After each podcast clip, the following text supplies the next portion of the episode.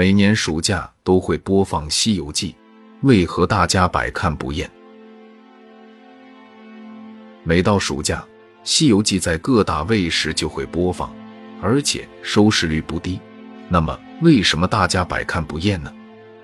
主要有以下几个原因：第一，《西游记》本身过于经典。不知道你有没有这样的感觉？当云宫迅音前奏响起时，大家脑子中呈现出的就是一个猴子从瀑布上跃出。这就是《西游记》的主题曲，它是由电子音、管弦乐、小号等乐器演奏而成，大家都十分耳熟能详。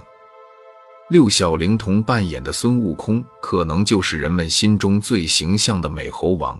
他的一个表情、一个动作，都充满了技巧，充满了他对猴子的理解。猪八戒、沙悟净、唐僧等人的表演也是惟妙惟肖，令人难忘。虽然当时特效很差，但是每一个演员都在用心演戏，所以才造就了《西游记》的经典。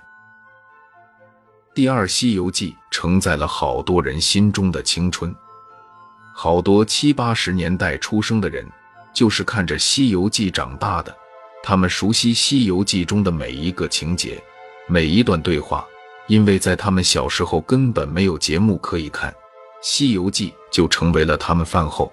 睡前的谈资。如今他们长大了，看到电视中播放的《西游记》，就如同他们的青春一样，满满地都是回忆，所以他们会选择看《西游记》，因为它承载着他们的青春。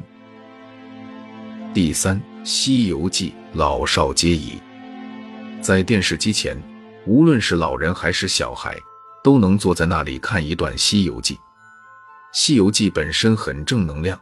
没有血腥暴力的场面，而且还是四大名著之一，文学性很好。好多孩子都想成为齐天大圣那样惩恶扬善、维护正义，这就是正能量。《西游记》为我们讲述的是唐僧师徒西天取经的故事，同时也告诉我们很多的道理。樊登曾经说过，《西游记》是唐僧修佛的过程。